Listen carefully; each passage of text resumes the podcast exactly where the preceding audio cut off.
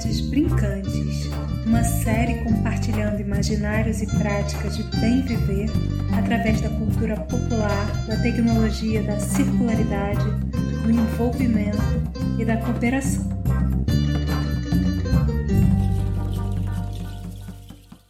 Quanto o Brasil é negro, o quanto a Amazônia é cercada de quilombos, o quanto essa influência africana é bastante importante para as nossas danças. Coco, ciranda, carimbó, cacuriá, é uma riqueza incomensurável. A gente precisa brincar, faz parte da construção de todo o nosso sistema neurosensorial, precisamos do brincante. Quando nasci, circulou no festival, nasceu a Maria, nasceu uma menina, o nome dela, Maria. O afeto é aquilo que nos transforma, o afeto é aquilo que nos dá capacidade de elaboração das soluções e de fabulações, feitiços e outros nessa vida. É refinar a audição, é você poder enxergar mais longe, é você ampliar as possibilidades de comunicar, comunicar para além da palavra. Mas afinal, o que é a vida? Será possível responder a essa pergunta tão profunda através da ótica do palhaço? A arte brincante pode nos levar adiante, inventando modos de viver que dialogam com a terra através de linguagens oferecidas pelos ciclos naturais. Mestres e mestras da cultura popular vêm passando de geração em geração um conhecimento que deve ser preservado, reinventado e compartilhado para que os nossos descendentes saibam cantar em roda, brincar em circos e atuar na vida as melhores perspectivas do humano no sentido mais íntimo daquilo que expressa a pedagogia do bem viver. E hoje quem está aqui para apresentar comigo esse episódio é a palhaça laranjeira. Respeitável público, a cultura popular pede licença com as vestes da arte brincante e te convida para uma viagem que passeia pelo Instituto Brincante, pelo carimbó, pela muda outras economias, pelo palhaço, pela música e pelo carroça de mamulengos, em palhaçaria, cultura popular e arte brincante Comunidades Brincantes convida Rosane Almeida, Bárbara Castro, João Artigos, Bete Albano, Gabriel Delmar e Maria Gomide, do Carroça de Mamolengos, uma filósofa brincante que vem nos encantar buscando responder a essa pergunta tão desconcertante: o que é a vida? Olá, para quem não me conhece, o meu nome é Maria Gomide. E para quem me conhece, o meu nome também é Maria Gomide. Quando me convidaram para estar aqui gravando um áudio para participar desse programa, falando a respeito das comunidades brincantes, eu pedi uma pergunta para então nortear o meu áudio e me mandaram uma pergunta muito simples: o que é a vida? Bem, eu quase caí para trás, porque responder uma pergunta como essa não é uma coisa tão simples assim. Embora seja uma pergunta simples, os seres humanos estão há séculos e séculos em busca da resposta dessa pergunta. Quem dera eu tivesse a resposta dessa pergunta que tanto acalenta os pesquisadores, os poetas, os cientistas. Eu não posso responder o que é a vida, talvez eu possa dizer um pouco o como é a minha vida. Ah, eu.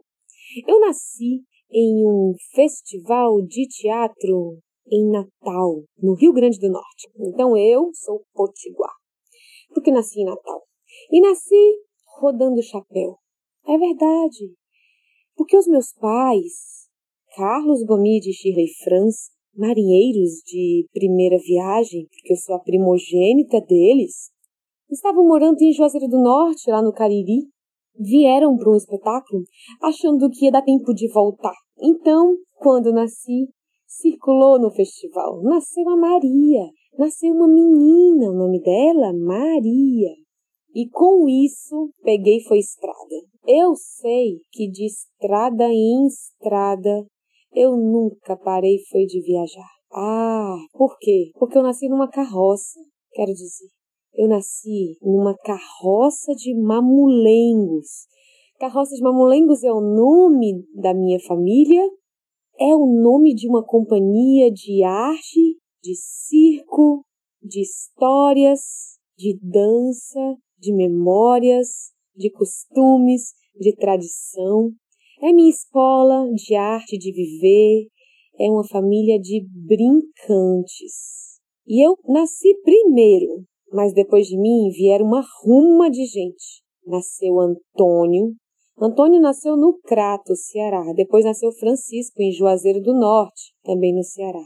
Depois nasceu o João, que nasceu em Brasília. Depois nasceu Pedro e Mateus, gêmeos, lá em Fortaleza. Depois nasceram Isabel e a Luzia, também lá em Brasília. Nós somos oito filhos do mesmo pai e da mesma mãe, que também são pais e mães de muitos bonecos, de espetáculos, de sonhos, de gente e de muitos outros brincantes que foram se encantando, que foram chegando, que foram se aproximando dessa arte viva que a carroça de mamulengos representa, exerce e mantém uma chama acesa por onde passa.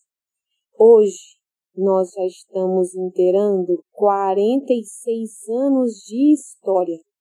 Aqui todo mundo quando nasceu ganhou nome de gente, nome de palhaço, figurino, perna de pau e cena feita e pronta. Uns vão aprendendo com os outros como uma forma de aprender pela vivência. Nós temos muita história para contar. E cada um que conhece esse pedacinho da história vai contar do seu jeito, porque não é assim? A gente conta pela luz do nosso olhar. E quem sabe aí esteja também uma pista para a gente responder essa pergunta do que é a vida. A vida, quem sabe, é um caminho que nos proporciona a gente viver histórias. Quem vive uma bela história, eu garanto uma coisa, vai ter uma boa história para contar. Desse, meus amigos, não vai lhe faltar o pão, nem o teto, nem o agasalho, porque se for preciso, ele roda o chapéu. Eu já nasci sabendo dessa sabença. Até hoje eu rodo o chapéu para viver nesse mundo e eu não tô sozinha. Eu tenho meus pais, eu tenho meus irmãos, eu tenho até uma filha. A minha filha, minha filha tem nove anos e também tá comigo. Ah, tá comigo desde sempre, rodando o chapéu desde a barriga e ela, inclusive, está estreando um espetáculo solo agora chamado Babauzinha. Então, nessa carroça de mamulengos, tantos brincantes já brincaram e continuam brincando, nós já estamos na terceira geração. Aí você me diz, é uma companhia de teatro? Sim. É uma escola de tradição? Sim. Ah, é uma família? É também. Somos gentes, brincantes, vivendo nesse mundo de meu Deus, contando histórias.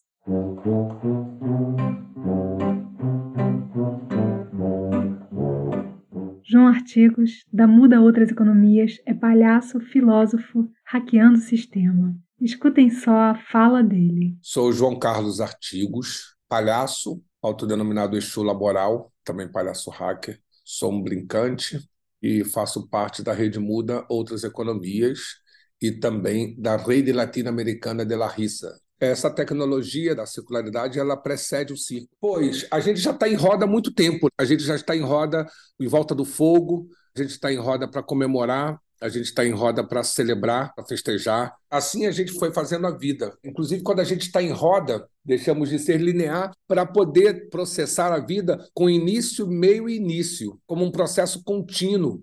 Que vem desde o infinito passado e vai até o infinito futuro. Uma cosmopercepção. E se a gente for pensar nessa arte brincante, a gente está em roda para dançar o coco, para jongar, para jogar capoeira. E aí eu só citei artes que, por exemplo, quando a gente está em roda, são conduzidas pelo olhar. Todas as artes estão metidas dentro do circo, debaixo daquela lona.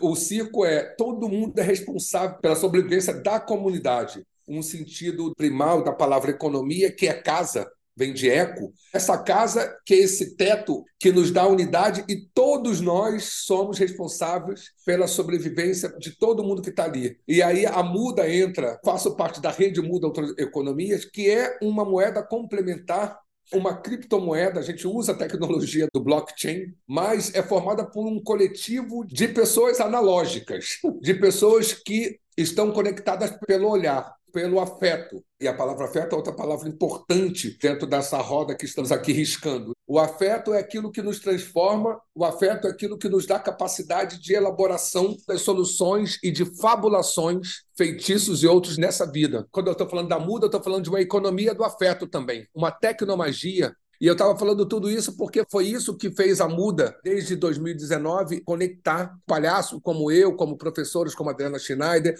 como atrizes brincantes como a Helena Stewart, ou como surfista hacker, o Luiz Haddad, a produtora EQED, Flávia Berton, Ivan Cruz, que trabalha com a Rádio Assuna, tem mais a Flavinha Macedo, que é a nossa construtora de comunidade. E hoje a gente tem uma plataforma com 4 mil pessoas, porque a Muda já nasce justamente com o objetivo de criar mecanismos de acionamento e exponencialização das riquezas que a gente já sabia que tinha. Então, essa roda da circularidade, desse ciclo que eu estou falando, dessa brincadeira popular que eu estou falando, dessa economia que eu estou falando, ela está baseada na subversão da nossa noção de tempo e espaço, para alimentar as nossas subjetividades, alimentar o que nos possibilita fabular. Rosane Almeida, do Instituto Brincante, que vem aqui nos brindar com tamanha riqueza transbordante de sua fala. Meu nome é Rosane, eu sou de Curitiba e eu sou casada há 40 anos com um pernambucano que chama Antônio Nóbrega. E esse meu encontro com ele me colocou num mundo muito diferente daquilo que se desenhava na minha infância.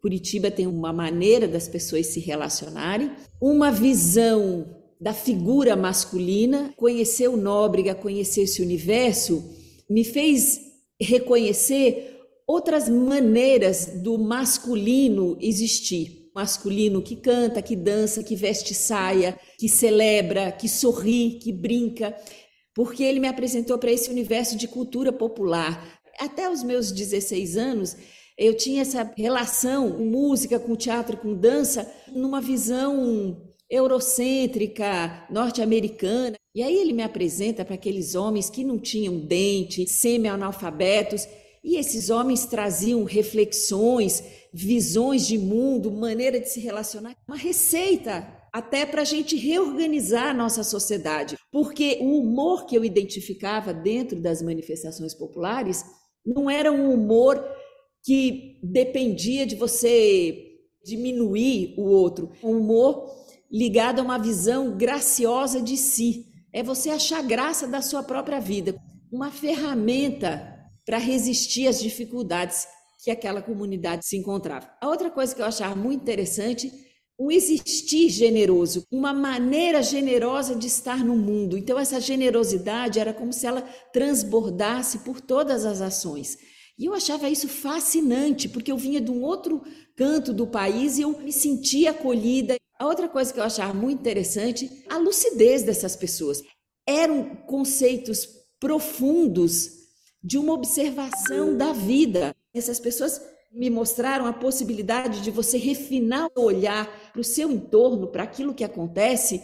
Isso terminava gerando um território de produção de conhecimento, um conhecimento que vinha dessa observação, dessa sensibilidade para o seu dia a dia. Eu até montei uma aula para os meus alunos que eu falava da lógica da guerra, a lógica da conquista e a lógica da sensibilidade. Dentro dessa categoria do sensível, você pudesse mapear todas as necessidades que o ser humano tem, grande parte dela. Uma parte do ser humano depende de um conforto físico, depende de estratégias, depende de uma disciplina, Mas outra parte não, outra parte, essa nossa ideia de civilização, ela não dá conta de outra coisa que pulsa dentro das pessoas. E é onde eu acho que entra a sensibilidade. A gente andou a passos largos em relação a certas conquistas. Isso eu acho que alargou muito o alcance que a gente pode ter num território que é primoroso para o ser humano, que é o território da comunicação.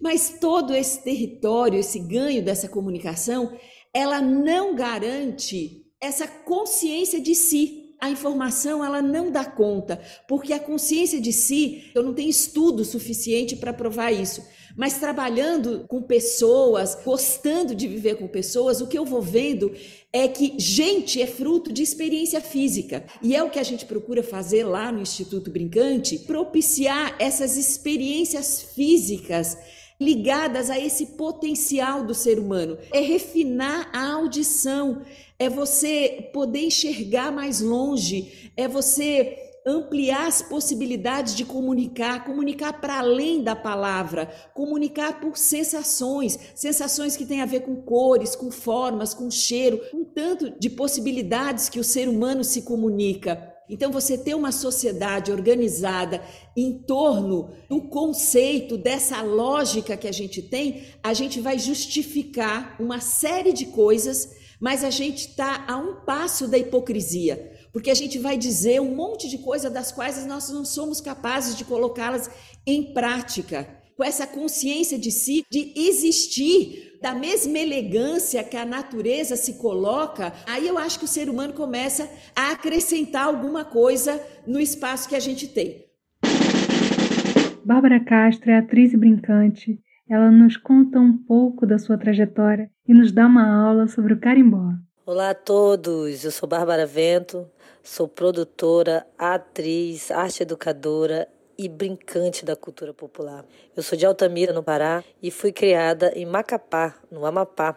O meu pai é palhaço, ele tem um ponto de cultura lá no Amapá, numa cidadezinha chamada Ferreira Gomes, que é um ponto de cultura onde o brinquedo principal é a perna de pau, malabares e o teatro, é principalmente a palhaçaria. E o meu contato com carimbó foi aos seis anos de idade, na escola, esse contato mexeu bastante comigo e eu nunca mais deixei de dançar o carimbó. Carimbó é um ritmo, é um tambor, é uma dança. Esse nome curimbó, ele vem do tupi-guarani. Curi é pau oco, escavado é embó. Então é um pau oco que eles escavam mais ainda e colocam o couro e afinam com as cordas, com o calor. Quando a gente foi morar no Amapá, eu percebi muita coisa assim em relação à Amazônia, o quanto o Brasil é negro, o quanto a Amazônia é cercada de quilombos, o quanto essa influência africana é bastante importante para as nossas danças, principalmente para o carimbó. O carimbó ele tem essa influência indígena né, através do maracá,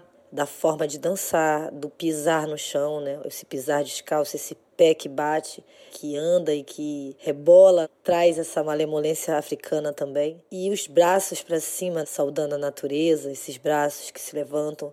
As danças em pares também são influências portuguesas e espanholas. E o carimbó, ele é patrimônio brasileiro desde 2014. Eu pude contribuir com o meu grupo na época, o Pai da Guará, para a assinatura dessa luta aí do carimbó com os mestres, a salvaguarda do carimbó através da comunidade Santarém Novo, que são os quentes da madrugada. E atualmente o nosso contato continua sendo eles. Nosso instrumento é também dessa comunidade. Uma cultura da oralidade, é uma brincadeira, é um brinquedo, é uma dança, é um ritmo que vem passando de vô para filho, para neto. E eu trabalho atualmente com Karim Baby, um projeto que também traz a cultura da Amazônia, com contação de histórias, lendas da Amazônia, dança, música, ritmo.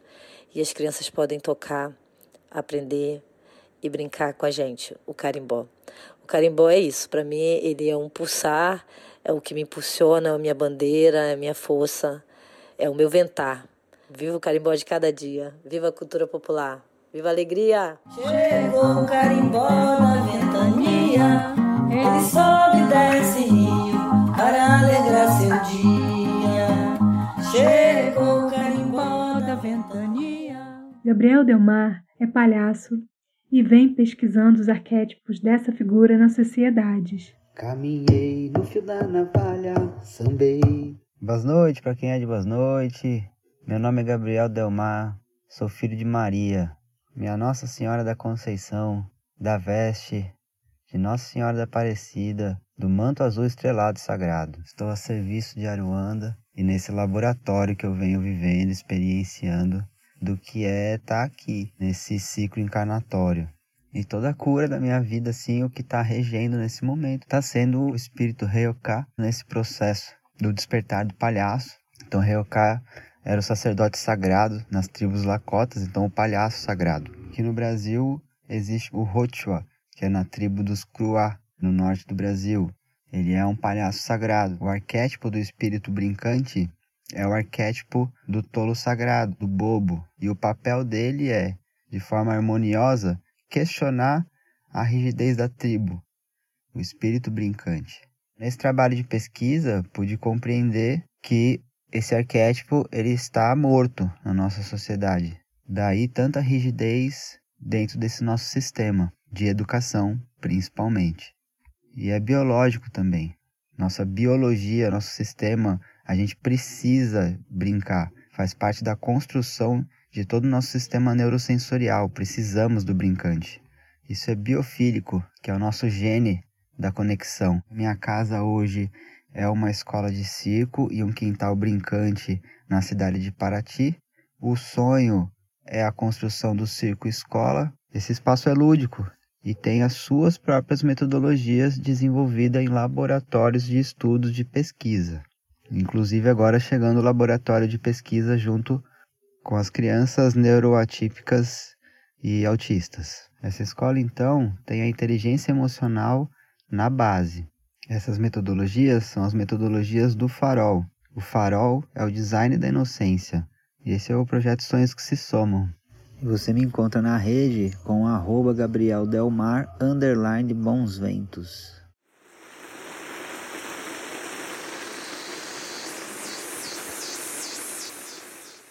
Beth Albano é cantora, compositora, professora e brincante. É uma honra tê-la aqui com a gente, Beth. Olá, eu sou Beth Albano, sou cantora, compositora, professora de música, eu acabo de lançar o CD Embrulha para Presente, através do edital Sesc Pulsar. Foram sete shows e foi uma experiência sublime de encontro com o público, de troca, de muita emoção.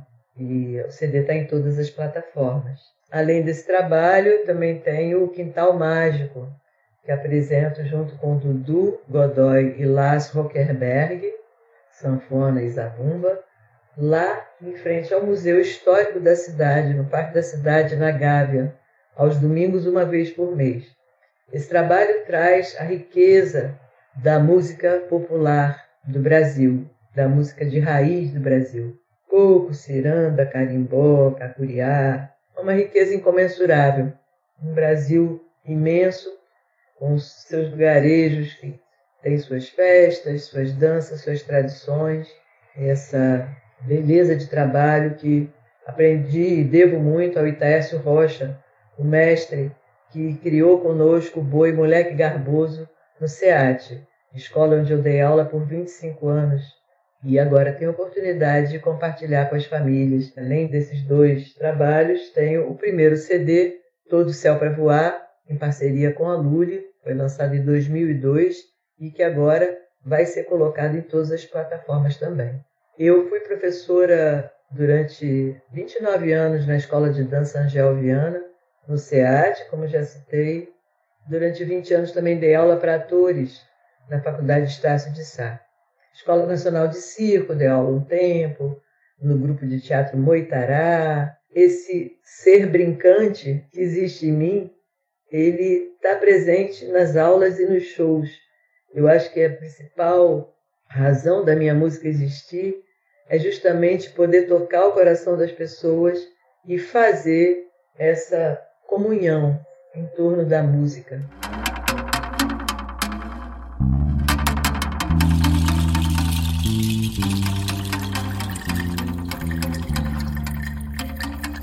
Conta Gotas Poético com Diana Graça. Salvar a lucidez. Corpo engomado, calado de histórias. Que realidade é essa? Tão travada que tem vergonha da vida e até precisa colocar o riso na conta do bar. Quero não, a alegria é meu ouro. Sou ser brincante para salvar a lucidez e deixar o afeto ter vez para fazer a revolução. Tá na hora de reconhecer que o palhaço é sagrado, guardião da tecnologia mágica do riso. Quero brinquedos que fazem o coração cantar, o corpo vibrar. Quero a ciranda, circo, carimbó, contação de histórias e causos, rodar com o boi seus sotaques. Quero honrar, saudar, viver a cultura popular. Comunidades Brincantes é uma série de podcast que faz parte do projeto Tecendo a Cultura do Instituto Casa Comum, realizado com recursos do Fundo Nacional da Cultura, FNC, por meio do termo de fomento 931623-2022, junto ao Ministério da Cultura, Governo Federal, Brasil, União e Reconstrução. Créditos da equipe: Diana Graça, pesquisa, criação e roteiro. Flávia Muniz, locução e gravação do podcast, Rodrigo Sebastian, sonoplastia e edição. Agradecimento especial à deputada Luísa Erundina. Estes episódios estão disponíveis no canal do Instituto Casa Comum no Spotify e demais plataformas de podcast. Também no site do Instituto Casa Comum, www.institutocasacomum.org. Nos acompanhe nas redes sociais. Todos os programas estão liberados para uso educacional e transmissão gratuita por emissoras de rádio comunitárias, educativas e locais, bastando cadastrar-se no site do Instituto Casa Comum. Agradecemos a atenção de vocês. Até o nosso próximo episódio com o tema Memórias de Escravidão e Liberdade Festas de Arribação.